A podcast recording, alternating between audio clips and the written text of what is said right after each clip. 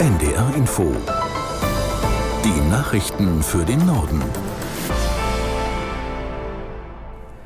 Um 7 Uhr mit Milad Kupay. Die Zukunft des sogenannten Wachstumschancengesetzes bleibt in der Schwebe. Der Vermittlungsausschuss von Bundestag und Bundesrat hat zwar für einen Kompromiss gestimmt, die Union ist aber bei ihrem Nein geblieben. Lissi Kaufmann in Berlin mit den Details. Die Union wollte dem Wachstumschancengesetz ja nur dann zustimmen, wenn die Bauern ihre Agrardieselsubventionen behalten. Und damit kam die Union im Vermittlungsausschuss nicht durch. Mehr noch Grüne, SPD und FDP, die zeigten sich enttäuscht über das Verhalten. Aber die Ampelparteien sind zufrieden mit der neuen Version des Wachstumschancengesetzes. Damit sollen Unternehmen vor allem bei den Steuern entlastet werden. Das Ganze muss jetzt nochmal durch Bundestag und Bundesrat. Und ob die unionsgeführten Länder dann zustimmen, ist ungewiss. Vielleicht könnte es bis dahin aber zu einer Lösung für die Bauern kommen. Die Bundesregierung will jetzt nämlich weitere Gespräche mit den Landwirten führen. Wirtschaftsminister Habeck gibt heute eine Regierungserklärung ab. Er will im Bundestag unter anderem mitteilen, wie er die deutsche Wirtschaft wieder auf Kurs bringen möchte. Aus Berlin Philipp Prost. Als Ursache für die schlechten Zahlen sieht Habeck den schwachen Welthandel mit einem historisch niedrigen Wachstum. Hinzu kommt, dass viele Unternehmen wegen hoher Zinsen nicht investieren. Habeck möchte deswegen Anreize schaffen, zum Beispiel durch Subventionen.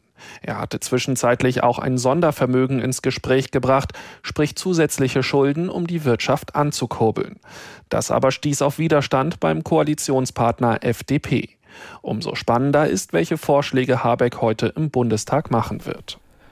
Außenministerin Baerbock hat von ihrem russischen Kollegen Lavrov ein Ende des Krieges in der Ukraine verlangt. Beim Treffen der G20-Außenminister in Brasilien hat sie sich direkt an ihn gewandt und gesagt, Zitat, wenn Ihnen Menschenleben am Herzen liegen und auch Ihr eigenes Volk, dann müssen Sie diesen Krieg jetzt beenden.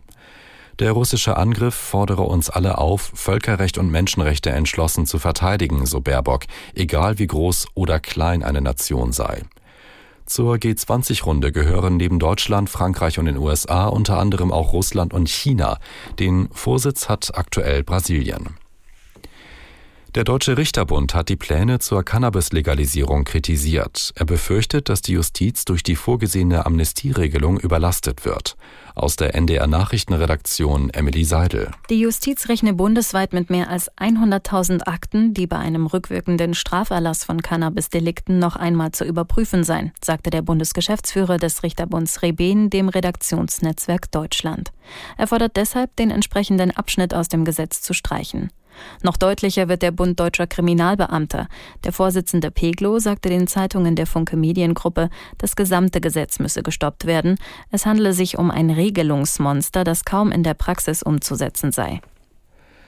Die Entscheidung über eine Auslieferung von Wikileaks-Gründer Assange an die USA ist vertagt worden. Zuvor hatte die Anwältin der amerikanischen Regierung vor Gericht in London betont, Assange habe durch die Veröffentlichung vertraulicher Dokumente der US-Sicherheit geschadet. Aus London Christoph Pressel.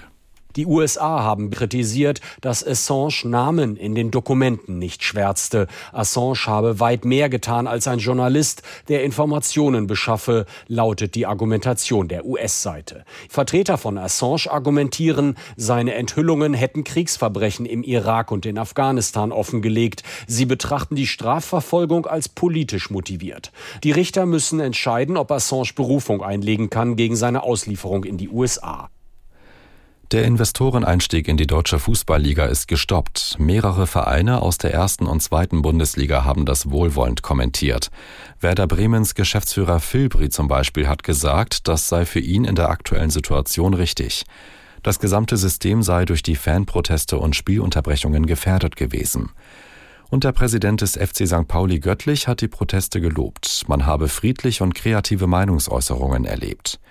Die DFL hatte Verhandlungen über den Einstieg eines strategischen Partners gestern beendet.